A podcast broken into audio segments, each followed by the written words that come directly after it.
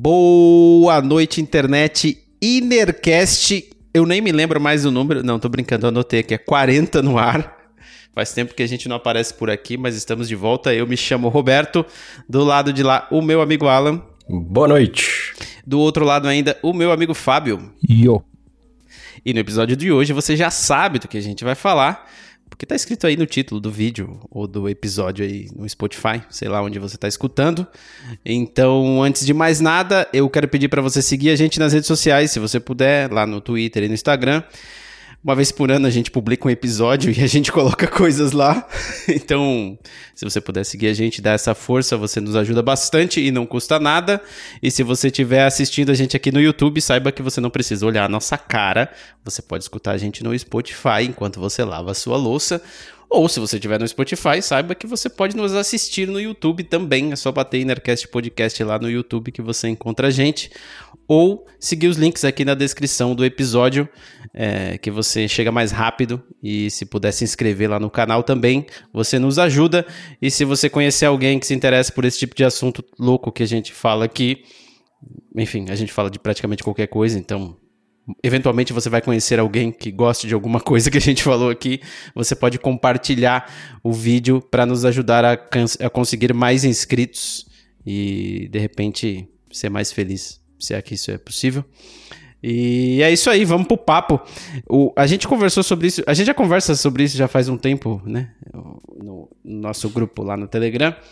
E daí o, o Z veio com, com essa ideia de falar sobre isso e eu fiquei realmente curioso, porque eu lembro que quando eu tive banda, em, há milhões de anos atrás, a gente tentava fazer gravações e tentava, com muitas aspas, é, fazer uma demo, né? Mas a gente não tinha essa intenção, mas era só para ter um registro, alguma coisa gravada. E tinha um site chamado Trama Virtual, que não sei se vocês lembram desse site, mas é um Bem site. Lembrado. É, exatamente, é, da, é da, dos anos 2000, ali do início dos anos 2000. E o Trama Virtual, ele permitia que você subisse as tuas músicas gravadas em MP3, ou seja lá o que for, e montasse um álbum, colocasse uma capinha, sabe? É, fizesse realmente tipo um, como se fosse um CDzinho seu, só que virtual, né? E publicado lá pra galera escutar. E você podia compartilhar o link com seus amigos. É que não tinha rede social, então era um bagulho meio. Assim, não bombava. Mas você tinha na internet as tuas músicas e você podia dizer que tinha um disco publicado lá em algum lugar. E quando surgiu o Spotify, eu nem lembro mais quando que foi, mas eu sempre tive a impressão que o Spotify era uma parada mais ou menos nesse sentido, mas só que mais levado para o lance que nem é o YouTube. Você pode fazer uma produção audiovisual, colocar no YouTube, compartilhar com seus amigos e esperar que muitas pessoas assistam e gostem, correto? E eu achava que o Spotify era uma parada mais ou menos assim. Ah, eu fiz a minha música aqui, vou criar um usuário é, sei lá, no Spotify, um usuário de músico e vou publicar a minha música e as pessoas vão escutar e vão ser felizes e o Spotify me remunera de alguma forma, sei lá como, né? Não sei o modelo de negócios dele. Só que aí o Zi me contou que não é bem assim, é um, um pouquinho mais complicado, né, Zi? É, e a gente acabou, enfim, descobrindo meio que as duras penas, tendo que ir atrás de.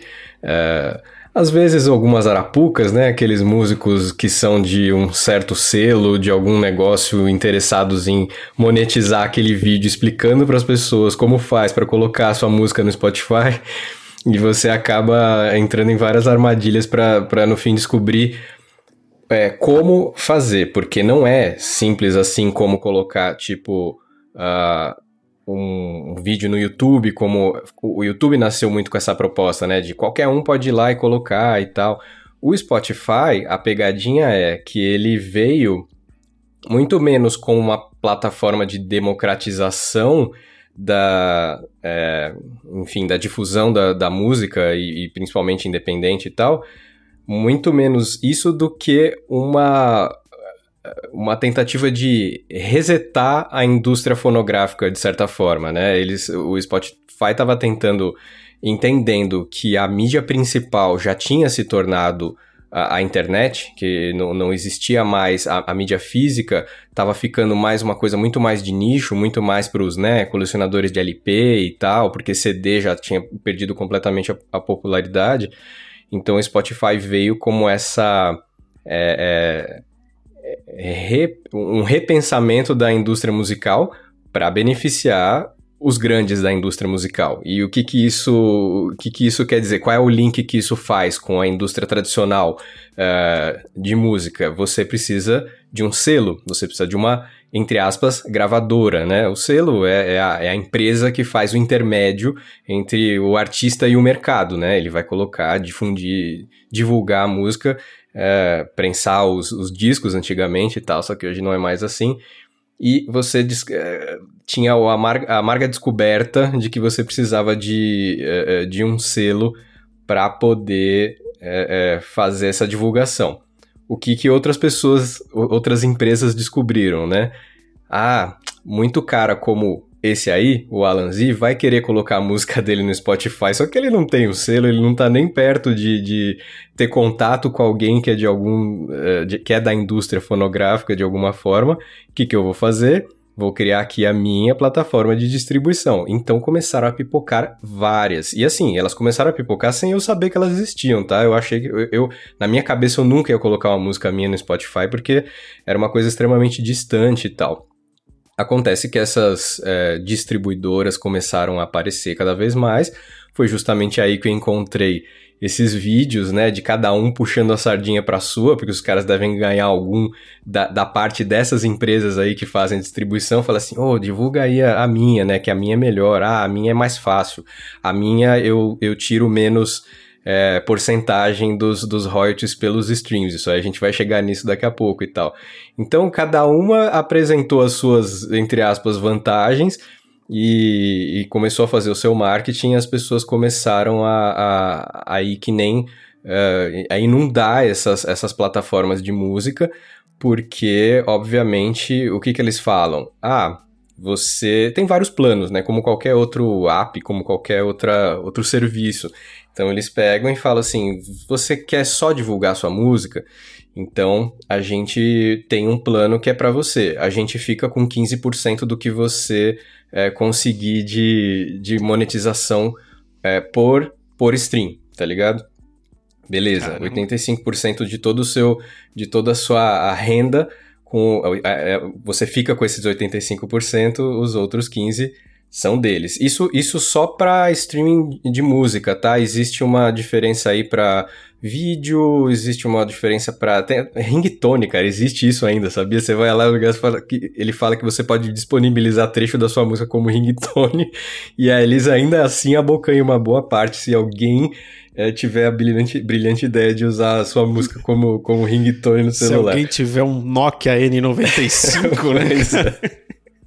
É muito doido, cara. E aí, assim, é, vou, vou, fazer mais uma rodadinha aí de, de ideia. Acho que para eu chegar no em qual em qual distribuidora eu cheguei, assim, porque obviamente eu não tenho a menor pretensão de fazer propaganda dessa distribuidora, foi simplesmente aqui, é, vai, melhor atendeu as minhas necessidades no momento. Poderia ter sido qualquer outra, mas simplesmente eu acho que me atraiu mais a transparência deles em falar assim, ó, é tanto é, que a gente fica, e a, a interface deles, o dashboard que eles chamam ali, o painel onde você mexe, é muito simples, muito intuitivo mesmo. Tipo assim, não é não é que eu precisei de um super tutorial para sacar o que, que, eu, que, eu ia fazer para poder subir minhas músicas lá. Então você faz lá o contratinho com o diabo, você, você abre um, um negócio, você tem que subir o seu, a sua assinatura. É, é, virtualmente, né, sua assinatura digital, sobe ela lá pro negocinho mesmo, tipo, é sua assinatura, não dá para ser só um eu, eu, aceito os termos e, uhum. e, segue. Aí você assina mesmo o contrato com eles e pronto. O que acontece com. É, não sei se eu tô me, me precipitando muito, mas o que acontece com o lance de copyright, com direitos e tal? São seus. O, o, o master, digamos assim, né? Antigamente você tinha o master, que era o disco o, o disco original da onde eram feitas as cópias, né? Então, o, o, master é seu. Eles não, eles não falam assim, ah, a partir de agora eu tenho a sua música e, e nunca mais vai ser sua de novo. Não, se você tirar da plataforma, acabou, beleza. É, é sua, você pode colocar para onde você quiser. Só que eles vão ficar com esses 15% de qualquer forma se a música for divulgada publicamente, se a música for tocada, inclusive ao vivo, tá? Isso é uma cláusula que tá lá, você tem Nossa. que olhar e lá. É, bicho, tem, tem uns lances assim. Se a música for. Se houver uma exposição pública daquela música, eles ainda têm os, os direitos sobre aquele, aquele, aquela fatia dos royalties pela.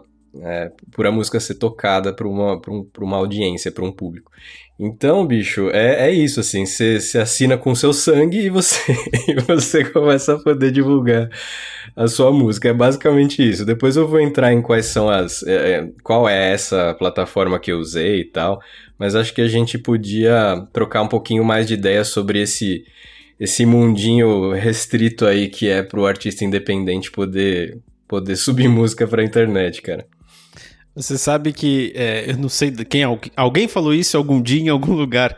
É, às vezes tudo precisa mudar para continuar a mesma coisa. e pelo que você tá me falando, foi o que aconteceu no mercado da música, né? Porque toda aquela revolução e, a, a, indústria da música quebrou e mudou e agora é, acontece de outro jeito, realmente acontece de outro jeito, mas o músico mesmo ele continua é, assinando o contrato com sangue para conseguir ter sua música disponibilizada para as outras pessoas. É que antes o cara assinava com uma gravadora para a gravadora prensar um disco, agora o né? Você é obrigado a assinar com alguém para esse alguém publicar no Spotify a tua música. Esse selo que você é, essa essa esse site aí que você encontrou, isso é um selo, isso é, um, é uma gravadora, tipo um, que dá para chamar isso do quê? Como se fosse, dá para chamar de um serviço digital de distribuição de música, entendeu? Só que eles se comportam como uma uma é, como um selo. O que, que, o que, que o selo faria se não fosse você mesmo a colocar? Ele, ele, ele chama de do it yourself mesmo, tá escrito lá. É, não sei o que, DIY, para você, você mesmo Sim. faz. O que, que você mesmo faz que um selo faria por você? Administra sua página, é, coloca suas imagens, coloca sua, sua bio lá, não sei o que e tal. Mas para isso, por exemplo, falando de Spotify só, né? Porque é bom lembrar que essas distribuidoras distribuem para todas, tá? É que a gente, se, a gente se concentra no Spotify porque é a mais popular, mas hoje em dia, cara, você clicou lá em distribuir a música, o, o seu disquinho, o seu single, o que quer que seja, ele vai, em, questão de dois, três dias, ele tá no Spotify, no iTunes, no Deezer, no YouTube Music, nos no, em, em, todos, no Amazon Music, em todos os mais obscuros que você imaginar, ele vai. Tidal, tem uns negócios assim. Uhum. É, ele vai para todos. Só que o que, o que acaba acontecendo? Você tem que se concentrar em um. É, em uma plataforma para você poder fazer sua divulgação direito. Se você ficar tentando administrar todas, você vai ficar louco. Então o Spotify ele disponibiliza uma ferramenta deles que você pode fazer por meio dessa, dessa distribuidora, mas você não precisa. Eu fui direto pelo serviço do Spotify que chama Spotify for Artists. Então você vai lá no Spotify for Artists e fala assim: qual é o artista que você está querendo? Você é uma gravadora? Você é um selo ou você é o próprio artista? Você quer clamar é, um nome de artista que está na nossa plataforma para poder administrar? Qual é? Aí você vai lá e põe, ah, eu ponho o meu nome artístico, Alan Z. Ah, sim, tem o Alan Z aqui. É você que vai, você que vai administrar. Bota aqui seu e-mail. Então começa todo aquele processinho para eles verificarem a sua identidade, entender que, que você é você. Você tem que colocar uma rede social sua para eles saberem que você é uma pessoa física que, que tem uma vida e que tem uhum. alguém te seguindo, acompanhando você e tal, para saber que você é alguém e não um robô tentando tentando catar para você lá aquele eh, aquela obra. Uhum. E aí uma hora rola, e aí você começa a acompanhar. Depois eu posso falar com mais é, em mais detalhes sobre o Spotify for Artists, que é bem legal. E, e, seria bem legal se fosse por ali que você administrasse mesmo a sua música, mas tem que ser pela distribuidora, pelo selo. Né? É, eu nunca. Quando a gente colocava lá no Trama, em 2003, não tinha absolutamente nada, nada, nada. Era você gravava a tua música de alguma forma no MP3 e aí você fazia um, cadra, um cadastro lá no Trama, tipo, sem verificação nenhuma. Mas é porque também não tinha bot naquela época, mas uhum. você fazia um cadastro lá, XYZ, e você. Aí você subia a tua. Você é, literalmente era bem intuitivo, na verdade não era muito difícil, não. Você criava um álbum, e aí nesse álbum você tinha que colocar uma capa, você tinha que subir as músicas, tinha que ter um nome, é, as músicas tinham que ter nome também, tudo bonitinho. E aí você subia, publicava, e aí, tipo assim, não era na hora, não era instantâneo, pelo que eu me lembro. Demorava, tipo, uns dias, assim, para ir pro ar mesmo. Eu não sei se, de repente, porque eles faziam algum tipo de verificação de direito autoral. Eu acho difícil, porque era é. muito rudimentar. Mas alguma verificação eles faziam, sei lá, para ver se não era um áudio vazio ou se era alguma zoeira, né? Se era música mesmo.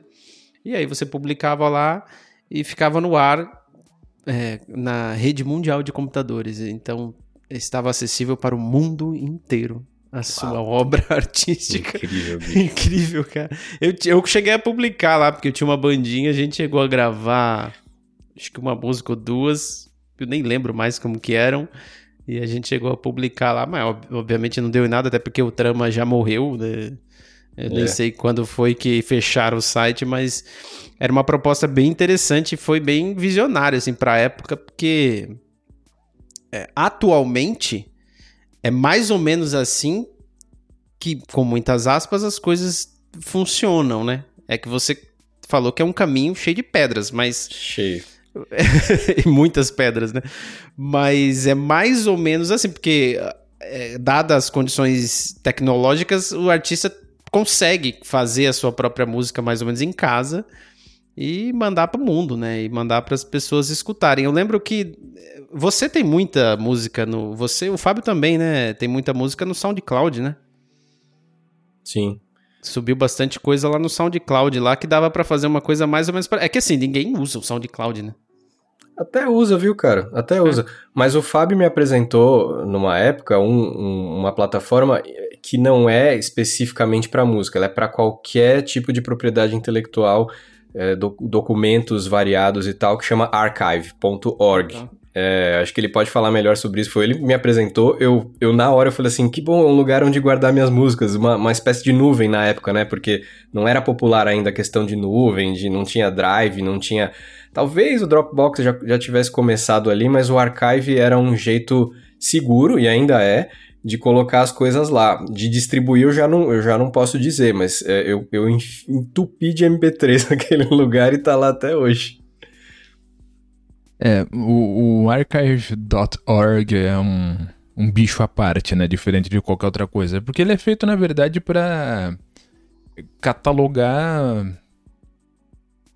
propriedade intelectual de tudo que existe, basicamente. Então, é, o Time Machine, por exemplo, faz parte do archive.org. Então, ele cataloga versões antigas de softwares, websites que não existem mais, é, ROMs de arcade, por exemplo, pesquisa científica, coisa médica. E aí você pode pôr música também. É, qualquer tipo de arquivo, documento, foto, imagem, vídeo, som.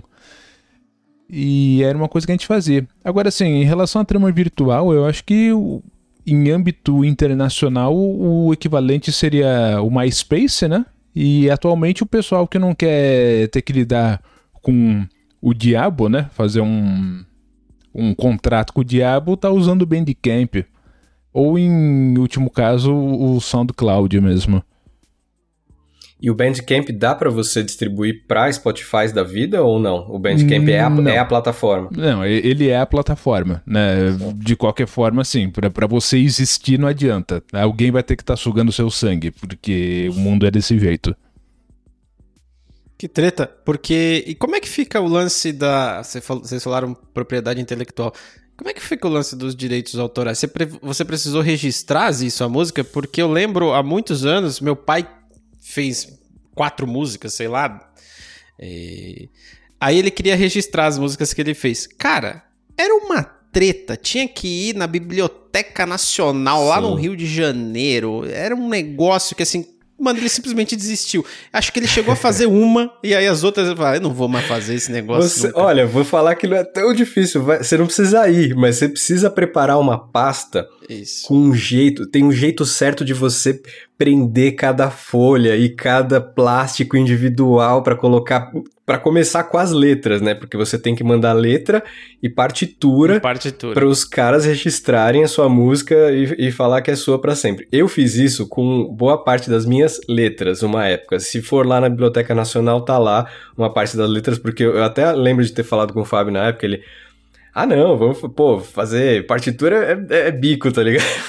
assim, olha, não, pra mim não é muito. Ele até me apresentou um software na época que realmente você é, era, facilitava muito você conseguir eh, colocar alguma coisa em partitura. Mas desde a, de lá para cá começaram a aparecer outras, assim como apareceram as distribuidoras entendendo que havia um, um abismo entre o artista independente e a, e a, e a distribuição da música aí pelos, aos quatro ventos, é, outras empresas descobriram que tinha muita gente penando também para poder registrar as músicas e, e se sentir minimamente é, protegido é, para cá, para no futuro, porque cara, eu não penso nem nisso agora, tá? Se por exemplo eu faço uma música agora daqui 50 anos os meus filhos poderem ter algum direito sobre ela, digamos assim, é, é, nisso que eu penso. Não exatamente agora que alguém vai roubar daqui dois anos minha música, entendeu? Alguém pode roubar lá pra frente achando que é, pô, o cara já morreu mesmo. Então eu vou pegar aqui pra mim e vou, vou tocar essa musiquinha porque foda-se, vou falar que é minha. Só que eu quero eh, que, que alguém, né, do meu, meu legado aí fique para que alguém possa eventualmente tirar algum proveito disso. Então, alguém, né, da minha família. Então, aí apareceram essas, esses sites, esse negócio que você mandava, não precisava mandar partitura, você mandava o MP3. Aí eles falavam assim, tá, tá registrado, tem algum tipo de registro aqui dizendo que é sua, então tá beleza, mesmo que não fosse na Biblioteca Nacional.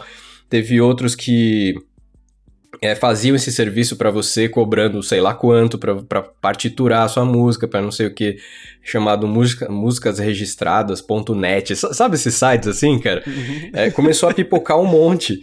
E, e, eu nunca fui atrás, porque aí o que acontece? Quando eu cheguei na, de cara para esse. com esse essa distribuidora que chama One, eu vou falar o nome agora, One RPM, tá? One RPM. É, tem, sério, tem mil outras com praticamente o mesmo painel e tal. Eu fui nessa porque eu realmente achei eles mais amigáveis, assim, mais jogo limpo. Eles já vão de cara falando assim, ó, cara, é 15% aqui o nosso FII, tá ligado? É isso que, a gente vai cobrar de você, você quer, não quer? Então, então vamos lá. É, aí eu, quando eu, eles, eu fui ver as cláusulas, tem lá, cara, o contrato é gigantesco, não consegui ler inteiro, obviamente, em inglês, pelo amor de Deus. Mas aí você chega numa parte que fala assim, é, a música é sua os 15% são nossos, entendeu? É basicamente isso. É, e, e, quando você vai subir, olha que engraçado, quando você tá lá fazendo o upload da música, qual é o nome da música, quem é o artista, você mesmo, porque você pode administrar mais de um nessa mesma plataforma. Se eu quisesse me lançar outros, é, como se diz, pseudônimos meus aí, outros músicos que fosse eu mesmo, ou outros músicos que eu quisesse, entre aspas, é, administrar aqui, ou ser, ser a gravadora dele, ser o selo e tal, eu eu subo lá também, escolho qual é o artista e lá pro fim já aparece, olha que legal. Aparece assim, copyright Alan Z 2021. Tipo assim, é, é, é, isso que vai aparecer em todo lugar onde essa música for veiculada, entendeu? Sim. Então o copyright é meu, mas assim, a, a, gente ainda vai entrar na questão do, da monetização, né? Porque, ok, tá bom, então a gente tem uma plataforma, tantos por cento é de vocês. Mas quanto realmente eu vou ganhar e se eu vou ganhar por alguma coisa, né, cara? Porque você vai com uma certa expectativa. Hoje em dia o pessoal monetiza as coisas no YouTube. É, cara, o que aconteceu com a indústria fonográfica? Simplesmente trocou é, e agora é, você não precisa. Para você poder ser ouvido, antes você tinha que fazer um álbum, tinha que ter propaganda na TV, tinha que ter propaganda em algum lugar, em a revista, né? Não sei o que, ó, oh, disco novo de não sei quem e tal. O que, que acontece hoje em dia? Para você poder ser ouvido, você precisa estar em uma playlist. E os curadores das playlists do Spotify, cara, eles são tipo gente renomada no mercado. Então eles falam, ah, não sei o que, o produtor de hip hop, blá blá blá. A cantora lendária de RB, não sei das quantas, é uma das curadoras. Então, assim, essas playlists, as curadas, porque tem dois tipos, né? Tem as playlists algorítmicas, que elas entram uh, no sistema e vão indo, por exemplo, se alguém te segue, você vai entrar na playlist que é chamada Radar de Novidades, por exemplo. Quando você solta algo novo e, e alguém te segue, uh, essa, essa música vai entrar no radar de novidades dessa pessoa, a música que você lançou naquela semana, por exemplo, e tal.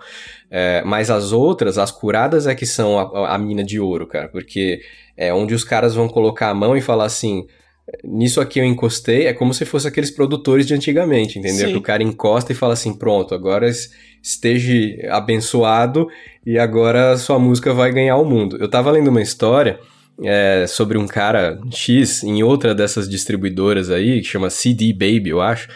Tava contando a história de um cara tipo eu, pai, tiozão, músico há muito tempo, nunca tinha feito nada para estourar, tem um trampo normal, só cultiva lá as músicas dele. Um dia ele soltou uma música que foi parar numa playlist dessas, numa playlist fodona, de acordo com o mood, de acordo com o lance. Você tem que preencher uma ficha grande para você fazer um, uma oferta da sua música pro Spotify, Sim. né? Para que os curadores ouçam. E aí você faz uma baita de uma ficha e tal, e ela foi cair numa playlist lá com sucesso. O cara teve, sei lá, não sei em, em, não foi em quanto tempo, mas uma das músicas dele rendeu cerca de 10 milhões de, de streams, de plays. Tá. Beleza. E aí, beleza. Então, Significa aí o cara. o quê? Significa que ele ganhou mais ou menos 40 mil dólares. É, contando hum. com a porcentagem, com a porcentagem do que o, é, é, a distribuidora leva. Só que assim, vamos falar de números então. O Spotify, agora vamos, vamos voltar para a realidade, né? Vamos cair na real. o Spotify paga entre 0.003 e 0.005 dólares por stream, tá? Então, para você ganhar um dólar com os seus streams, você tem que ter 250 streams. Essa é a conta, tá ligado? Tá, então eu vou ter que colocar no repeat aqui as suas músicas, porque eu ainda não cheguei em 250 vezes. Mas eu vou chegar, calma. Entendi, é treta. É treta. É treta. Então, assim, se você quer, se você quer, se você tem muita vontade de monetizar as músicas, falar assim, eu vou ganhar dinheiro com música e tal, você precisa criar uma plataforma sua de divulgação. Você precisa ter muitos seguidores, você precisa criar um perfil, você precisa ter algum, algum veículo por onde você vai começar a fazer pessoas ouvirem, se interessarem, é, com sorte se conectarem com aquilo que você faz de alguma forma e, e, e, darem play pra caramba lá. Porque o Spotify é, para artistas, que você entra lá no site, cara, ele é muito detalhado. Ele mostra as cidades de onde as pessoas que estão te ouvindo te ouviram, ele mostra a demografia, ele mostra é, a faixa etária das pessoas que, quando elas preenchem isso, né, no cadastro delas no Spotify. É, isso aparece lá pro, como dado também. Então, a sua a, o seu painel ali para você acompanhar como sua música está indo no Spotify é muito bom e muito detalhado. Agora, continua a questão: como você vai fazer as pessoas ouvirem para que você chegue a, a, ganhar alguma grana? Outro dia eu estava vendo as últimas que eu soltei teve vários plays. Eu falei, nossa, que legal. Eu fico feliz com 15, eu fico feliz com. Eu fico extasiado com 20, 30 plays, tá ligado? Só que para uma pessoa realmente é, ganhar dinheiro, cara, tem que ser no mínimo 10 vezes isso, sacou?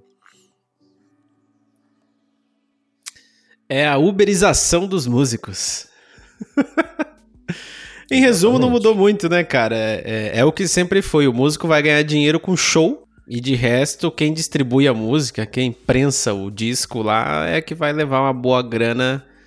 E você vai ganhar um centavo para cada disco, né? Ou para cada streaming aí, que nem você falou. E é foda porque, é, mesmo que seja pouco ou quase nada, se você não tá lá, você não existe, né? Que nem o Fábio falou agora há pouco, né?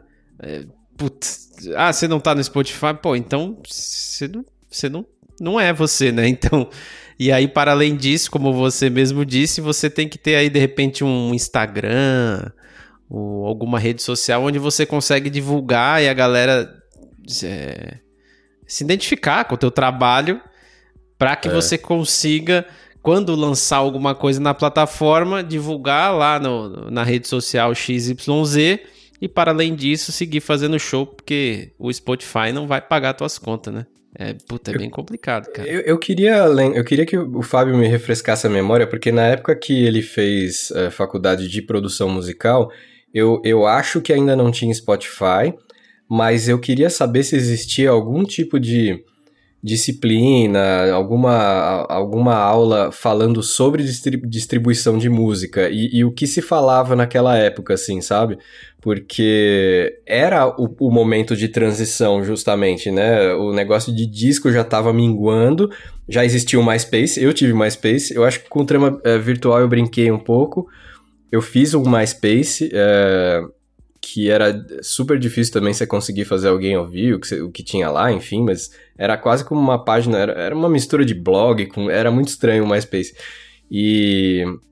É, mas eu não lembro, acho que não tinha Spotify ainda, mas existia alguma coisa nesse sentido que se ensinava, tipo assim, ó, oh, gente, é, hoje o futuro está aí, é assim que você distribui música para um é, público cada vez mais digital.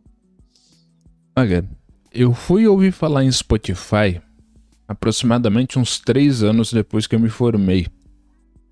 Ou dois, alguma coisa assim. Eu não sei se já existia na época.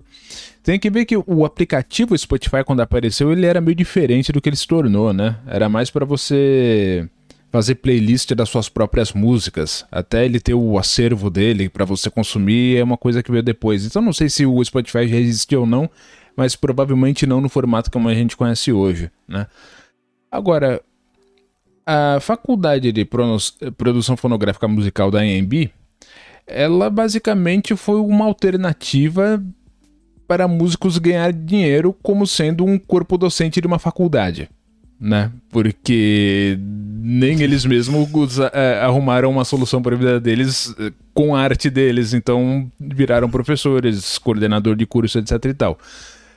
O máximo que eu tive, assim, de matéria da faculdade foi como é, redigir um, um, projeto artístico para fazer uma apresentação, uma proposta para a Lei Rouanet e tá. com prospecto irrisório de sucesso. Então, é uma faculdade basicamente assim, ó, você vem, aprende a parte técnica e se vira lá fora porque nem a gente conseguiu. Basicamente é isso. Ah, então é igual todos os outros cursos. Interessante.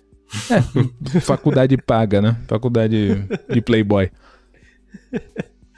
É uma treta mesmo. O engraçado, Fábio, porque eu, eu seguia você no MySpace. É mesmo, bicho? Eu fiz um para te seguir. Caraca. Eu lembro que você tinha comentado na época uma parada assim lá na casa do Giovanni. E aí eu abri, fiz assim para tentar entender o que era, mas não consegui entender também aquela rede social. É mas é aí eu doido. te seguia lá e wherever. Eu lembro que fez sucesso porque tinha uns artistas grandes que fizeram um perfil, né? Sabe quem que saiu do MySpace e ganhou o mundo? Malu Magalhães, não sei se vocês lembram dela. Caralho, sério? É, ela tinha um perfil, ela era muito nova, ela era, sei lá, Sim. 13 anos, alguma coisa assim, tinha um perfil no MySpace que, no MySpace que bombou. E, e foi de lá que ela saiu, cara. De repente começou a gravadora, vi, vi chegar junto, oh, vamos fazer show, não sei o que. Começou a rolar umas collabs lá e ela começou a, a fazer sucesso. E de repente foi... ela foi no Jô Soares, né? Eu é, lembro disso. Foi no MySpace. Entre outros, muitos artistas daquela época novos, porque era a galerinha que tava na rede social MySpace, né? Os, os mais velhos nem faziam ideia que, tava, que existia. Então eles estavam ganhando terreno por causa aproveitar essa janela minúscula que foi o, o sucesso do MySpace para conseguir fazer algum, né? Mas conseguiram, cara. E assim, e, e a gente, voltando lá para o que a gente estava falando no começo, vocês estavam falando de, ah, os grandes artistas. O Spotify começou com um lance de você fazer sua própria curadoria tal, para você fazer. Só que aí, de repente, começaram a entrar os grandes artistas na plataforma. E engraçado que foram eles, eu não tenho nenhuma comprovação é, científica disso, eram os artigos que eu lia na época, tá? As, as, coisas e tal, mas eram quem mais gritava contra o Spotify eram esses caras, porque eles falavam assim, pô, é, eu tava ganhando. Porque era a crise, era a tal da crise, ela aconteceu mesmo. A crise da indústria fonográfica aconteceu, começou Sim. a ganhar muito menos com, com venda de disco e tal. O pessoal tinha que fazer show, fazer show, fazer show, fazer umas agendas exaustivas de show para ver se conseguia continuar vivendo disso e tal. Enquanto o Spotify chegando como promessa de uma, uma é, expansão da, da indústria tava ainda deixando os caras meio que, entre aspas, na pindaíba, né? Aí os caras falam assim, pô, como é que eu coloco minha música toda lá e não sei o que, eu, tô, eu ganho só essa micharia por play e tal. É porque ainda não tinha ganho tudo o que ia ganhar de público, né? E aos pouquinhos eles foram aumentando, aumentando, aumentando. Hoje, um dos caras que eu gosto muito, um artista que eu gosto muito que chama Taiko, ele, é, ele não é o nome dele não é esse, tá? O nome da uma espécie de banda. Ele é um, ele é um projeto, assim como o Tame Impala, tá? Ele é, ele é um cara que faz música e ele pega uma banda para fazer a, a turnê com ele, fazer apresentações e tal. O Taiko faz uma música meio tipo chill, meio é, vibes assim de um pouco é, eletrônico, mas com alguns elementos setentistas e tal, guitarrinha, não sei o que. Ele faz um som muito legal que eu gosto muito desde o primeiro álbum que eu, que eu provavelmente baixei no, na época no Napster da vida e tal. Mas o, o, o Taiko foi um dos primeiros artistas a se pronunciar e falar assim que o Spotify é muito duvidoso, a gente tá. A classe artística, ele tava falando por todos, assim, meio que a classe artística está em polvorosa e o negócio vai, vai, vai afundar a gente, pelo amor de Deus e tal. Hoje eu fui ler um artigo é, razoavelmente recente aí, 2017 ou 2018, o Taiko faz sim, mais de 50% da, da renda dele com o Spotify. Putz. O resto é, se o cara, como hoje não tá mais rolando tanto show, o que, que o resto deve ser? Vamos pensar aqui. Merchan, é. caneca, é, camiseta. É, mas é isso mesmo, isso também dá grana, né? Os caras, Sim. quando você tem um site, você tem uma lojinha virtual lá, você vende esses negócios também. Por quê? O, o, qual é a vantagem de um artista como o Taiko? Ele, ele vem da arte visual, cara. Ele era designer antes de ser músico. Então as capas dele são muito legais, são muito bonitas, são, tem uma harmonia muito legal de cores, uma geometria muito bacana e tal. Então o cara acaba é, ganhando uma parte nisso. Mas, cara, mais da de 50% da renda dele vem do Spotify. Então ele era o cara que gritava lá atrás, mas hoje, quem que o Spotify beneficia, entendeu? Uh, outra banda que, que falou muito, muito mal do Spotify uma época foi o Radiohead.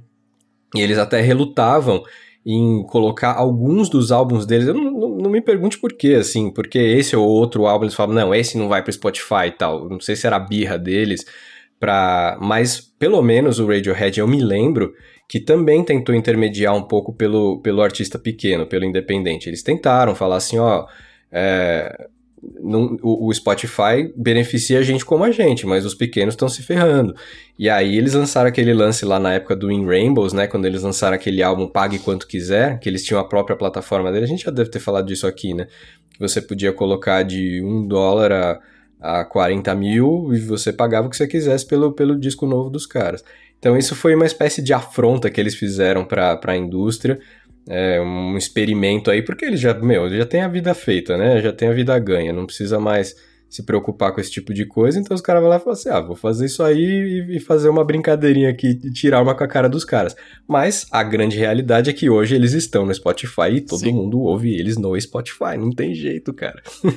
Mas eu lembro, faz pouco tempo que fez 10 anos daquele disco que eles deixaram para download no site deles. Tipo assim, eles foram os primeiros caras que fizeram isso. Lançaram um Faz disco. mais. Faz, faz mais não, já. É, é porque eu parei no tempo, mas faz mais mesmo. E eu lembro que eles foram os primeiros, se não foi o primeiro que fez isso, lançou um disco e colocou no site para download. E baixa aí, meu. Faz aí o que vocês quiserem. E foi, tipo, meio que, com muitas aspas, revolucionário, assim, porque foi também uma afronta, assim, com a indústria fonográfica, né? Porque já, já, que já vinha que já vinha, não, que eu acho que já estava no, no fim. É, pelo menos nos moldes que era antes, né? Com CDs e tal. Mas é engraçado a gente falar isso porque, assim, existe um mercado, até converso com, com um camarada meu do trabalho, que, assim, tem um mercado, não sei se é de nicho, talvez sim, mas um mercado muito forte, cara, é, que é, consome muito disco, LP e CD. Tanto que, assim, é, e assim, não é coisa antiga, não é, por exemplo, porque eu tava até vendo que o Sepultura, não sei se vai ser em setembro, vai ser agora em setembro, ou se foi em agosto, eles iam lançar uma versão XYZ dos 58 anos de sei lá o que, e aí eles iam lançar disco, LP e CD. Né? E eu fiquei pensando, cara, porra, beleza, né? Lança, vai, lança. Mas é porque a galera das antigas deve curtir. Mas não, tem bandinha que nem BTS, cara. BTS lança CD, velho. E os fãs de 16 anos de idade compram o CD. E, tipo assim, não é. Na nossa época era 40 reais o CD, era caríssimo. O do BTS é 100. 200 Uau. reais um CD. E é muito louco isso, né? Porque, eu não sei lá, o que, que, que, significa isso? Eu também não, cara. Mas... Isso é uma surpresa para mim. A, a, indústria do LP eu sei que tava tendo um certo revival aí, os colecionadores, as pessoas mais vintage, vou comprar uma vitrolinha e tal, mas onde que o um menino de 15 anos hoje vai ouvir CD? Porque, assim, os, os notebooks que, que, seja, não chegam mais com, com gaveta, tá ligado? É, pois é. E quando ele me falou isso, eu falei, não, não é possível. Cara, aí tem uma outra pessoa lá no trampo que comprou o CD do BTS, inclusive, e tem onde escutar? Não, não tem. Mas é um adorno, é um objeto da banda, entendeu? É tipo uma tá. caneca, sacou? Só é, que é um CD. É um souvenir. É, é um boa. souvenir, isso, isso. É, um, é uma parada que é da banda. Podia ser uma camiseta, mas além da camiseta tem o pôster e além do pôster tem o CD. E beleza, tem o CD lá. Eu acho muito louco isso eu não sei, deve ter muita gente ganhando dinheiro por detrás disso, obviamente, né? Deve. Mas é, o fato é que a música hoje em dia é o Spotify e a indústria das playlists aí é o que manda, né? Conforme você mesmo falou. É isso, bicho. Treta, muita treta. Mas e aí, Zi? Você já tá rico? tô, tô, chegando lá, cara. Sem, é, fragmento de centavo por fragmento de centavo. Quando eu chegar no. Eu vou avisar aqui, ó. Vamos, vamos deixar um pacto aqui, tá? Quando, quando eu chegar nos, nos 250 plays e eu ganhar meu primeiro dólar, a gente faz um programa só pra falar disso. Porque, cara, eu vou ter, eu vou, vou ter resolvido, solucionado a vida, cara. Cara, é porque, é engraçado assim, porque. Desculpa aí, te interromper, mas com um dólar você não compra um litro de gasolina, cara. Pois é. Olha só, mas que, que conveniente você falar disso, né, meu amigo? Porque tá, tá complicado. Por isso que a gente não se move para lugar nenhum mais, né? A gente só fica estagnado, parado. Isso tá, mas é a né? intriga da oposição. Agora na terça-feira já vão consertar o Brasil, tá tudo certo. Ah, que bom. É isso. Mas... Fico mais tranquilo. tá, mas ok. Você fez o cadastro lá no sitezinho OneRPM, né? Esse é o nome? Tá. É isso. E você fez o, o seu cadastro lá, aceitou os termos e as condições, vendeu sua vida para ele, sua alma. É, aí você publica a música, coloca lá uma imagem do disco e tal, não sei o que. Depois que você dá o enviar, é instantâneo? Vai direto para o Spotify? Como que é? Qual que é o processo? Ele tem um período de, de aprovação, né? A toda, cada plataforma tem o seu. Deve ter o seu crivo lá, deve ter o seu. Ah, o, o, arquivo digital deve ter um certo formato, tal tá que ah, o negócio deve ter um robozinho lá em cada uma das plataformas que analisa tudo isso. Obviamente não são pessoas que estão fazendo isso e ele te mostra uma relação imensa de todas as plataformas para onde ele tá mandando. Os negócios russo, doido, que você, nunca viu na vida, lá não sei o que, ponto .ru. É, você fala, tá bom, manda para tudo.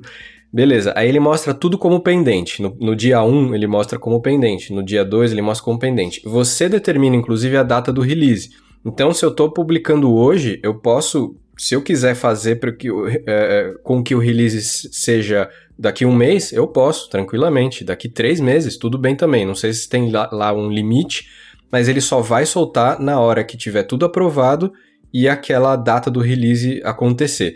Então eu costumo colocar, porque eu sou ansioso, eu quero colocar tudo na hora, eu quero que queria que tivesse instantaneamente, que era o que eu achava no começo. Então eu colocava lá o release para o dia seguinte ou para dois dias depois que é o que eu costumo fazer e é quando costuma sair. Então, em questão de dois dias úteis, aliás, dois dias, quaisquer dois dias, úteis e inúteis, é, já está lá no ar.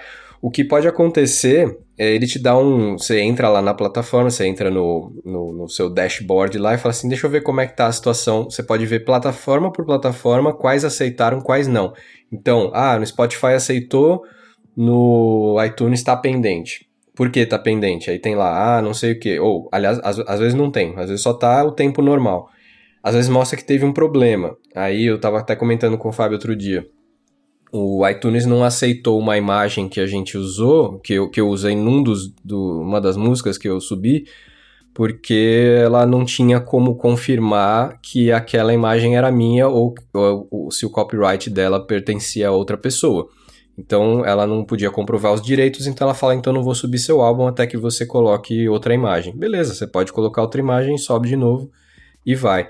Mas é muito confiável, esse pelo menos esse One RPM eu nunca tive nenhum problema assim se você fala que quer lançar no tal, no tal dia, ela vai lançar no tal dia para todas as plataformas. Que eu conferi hoje até, inclusive, eu não tinha visto em todas, cara. Eu fui lá no Amazon Music, eu achei, no. É, como é que chama?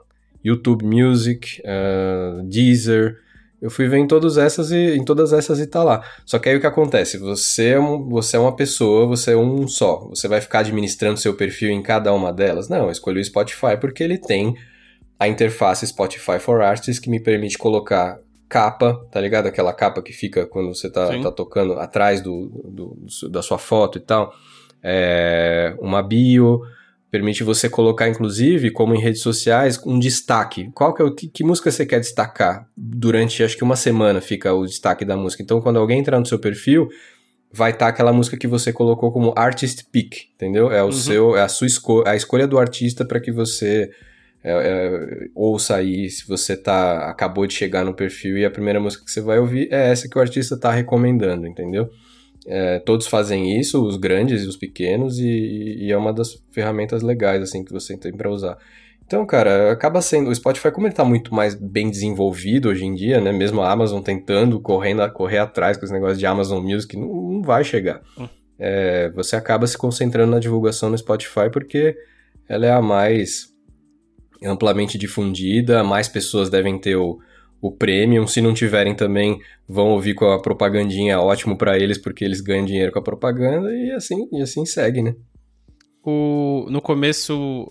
A, a, você falou no início aqui do, do papo sobre. Você chegou a comentar sobre o, aquele Tidal que é tipo um Spotify, só que para audiófilo, né? Tipo assim, eles têm um, uns arquivos com uma qualidade fodida, né? É, alta então, fidelidade, Alta né? fidelidade, isso. No, no caso, quando você for é, subir os teus arquivos, eles exigem, tem um pré-requisito lá de bitrate, alguma coisa do gênero de, Boa do pergunta. arquivo? Eu, eu acho que não, mas eu só subi Waves com, com, com, com, O Fábio vai saber falar o bitrate aí, porque ele que fechou todos esses arquivos. Mas a gente subiu um Waves de ótima qualidade. Nunca tentei subir um MP3, nunca é, fiz arquivos compactados assim, não recomendaria, se eles permitem, eu não recomendaria, porque as pessoas vão ouvir uma versão mastigada do, do seu Sim. som e, e, e, discutivelmente aí, né, às vezes tem um MP3 de ótima qualidade e tal, mas para que economizar, sei lá, 30 megas? Bitrate, você... né, cara? Exatamente, pois é. Entendi. Boa. Suave na nave, ficamos por aqui. Agradeço você que chegou até aqui, nos escutou e depois de tanto tempo voltamos. Mas aguarde, sempre haverá um dia em que um episódio será lançado. É só esperar. e vamos para as dicas culturais que estão demais. Ozi, você quer começar ou você quer que eu fale alguma coisa aqui? É, posso falar.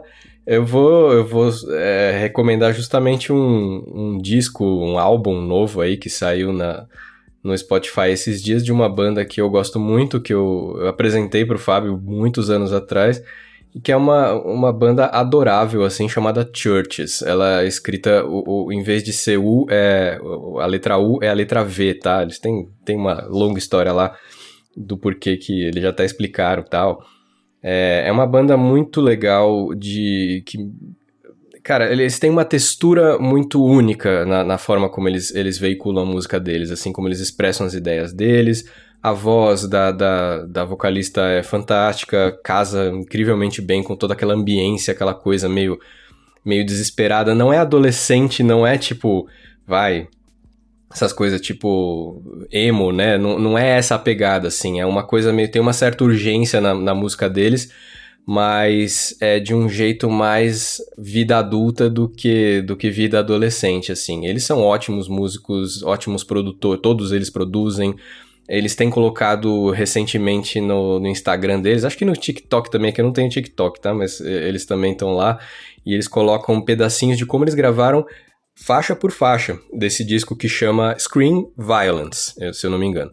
E eles colocam um pouquinho de como ela gravou a demo dos vocais, depois como ela gravou os vocais finais, como é que fizeram a produção do negócio e tal. Tudo em trechinhos curtinhos, para não encher o saco de ninguém, assim, tipo, ah, e aqui a gente pegou e faz não sei o que, mas mostra o estúdiozinho deles lá. E como eles gravaram muitas coisas remotamente ainda durante 2020, né? E que agora eles já estão se já estão se reunindo mais e já estão começando aos pouquinhos a fazer show de novo. Eles são escoceses, tá? Não sei qual é a situação da pandemia na Escócia, não me pergunte, mas enfim, eles parecem estar razoavelmente bem ali vendo pelas a, a ver pelas imagens que eles estão postando assim. Então, Ouçam porque é muito encantador, assim, o som do, do, do Churches é, é, me cativou desde, desde o primeiro disco deles, primeiro álbum deles, e, e, esse mais recente, ele continua, essa mesma chama ali daquelas primeiras canções que te fazem se apaixonar no começo, elas estão, ela tá ali ainda, tá acesa ainda, então vale a pena, procurem se vocês gostam não só de música eletrônica, mas tem toda a vibe de rock e tal, eles têm muitas coisas encapsuladas ali na música deles, que é muito legal. Churches Screen Violence, ouçam. Totalmente excelente. Você não precisa anotar, você já sabe que vai estar tá aí na descrição. É só rolar a barrinha aí que você vai encontrar o link e aí você clica e, desco e descobre as dicas culturais. A minha dica cultural é um documentário de 2013. assisti faz tempo esse documentário, acho que assisti em 2013 mesmo, não lembro. E eu não assisti recentemente, na verdade, um amigo meu que me lembrou recentemente, porque ele me perguntou se eu já tinha assistido, porque ele tinha acabado de assistir. É um documentário chamado Sound City, que é um documentário dirigido pelo David Grohl, ou Dave Grohl, melhor dizendo, e é um documentário sobre um estúdio nos Estados Unidos que foi um dos bom, eles dizem, né, mas aqui nos Estados Unidos tudo é o maior da história, mas assim, foi um dos maiores estúdios da história da gravação analógica mundial. E assim, passaram muitas bandas famosas por esse estúdio. E o Dave Grohl, se não me engano, ele compra a mesa de som que tava nesse estúdio, porque o estúdio ia fechar. E é tipo, é daquelas mesas de som gigante, assim, que não cabe numa sala. E ele compra e instala num estúdio que ele tem na casa, que ele fez na casa dele. E assim, tem a participação de vários artistas contando a história, falando de como que era e como que não era. E, enfim, achei interessante falar porque a gente falou tanto de música digital, né, nesse episódio, e o documentário ele fala justamente sobre gravação analógica. E, bom, enfim, Sound City, um documentário de 2013 aí, a gente vai deixar o link na descrição. E eu passo a bola para o meu amigo Fábio. Você tem alguma dica aí para nós, Fábio? Vamos lá. Eu tenho duas. Para continuar falando de música, então, aquilo que eu estava eh, comentando antes da gente começar. Para quem não acreditava, álbum novo Danny Elfman não são composições de cinema, não tem nada a ver com trilha sonora. Música. Música do Danny Elfman, coisa nova, é... como que é? Great Mass, Big Mass, alguma coisa assim, é o nome do álbum. É um álbum interessante, tem videoclipes, tem aquela estética bem Danny Elfman mesmo. É... Eu não digo que é reminiscente de Oingo Boingo, porque ele sem os outros integrantes ele fica muito mais unhinged do que ele já era. Mas é interessante, tem participações bacanas também. Ouçam, muito bom. E a minha segunda dica cultural vai ser o manual de Brasil mais excelente que eu achei no, nos últimos tempos, tirei minha carteirinha de esquerdopata. É, achem aí no YouTube um canal chamado Greg News. Greg News é muito bom, do Gregório do Vivier, que é um dos participantes do Porta dos Fundos. Só que o programa dele solo na HBO, que é colocado na íntegra no YouTube, é fantástico. Todas as coisas que você tem preguiça de pesquisar pra você saber é, de que direção que você tá tomando soco na cara, sendo brasileiro na condição de Brasil, você quer saber é, índio, você quer saber desmatamento, você quer saber desmantelamento de tudo que está acontecendo e dar risada ao mesmo tempo que você se deprime, esse é o canal. É muito bom. É muito bom mesmo. E ele, ele usa o formato do. Tentem me refrescar a memória aqui, do John Uh, é um inglês que tinha um programa no, uh, no enfim, numa rede americana, ele mora no, nos Estados Unidos há muito tempo. Era um programa dentro de um programa que depois virou o programa só dele.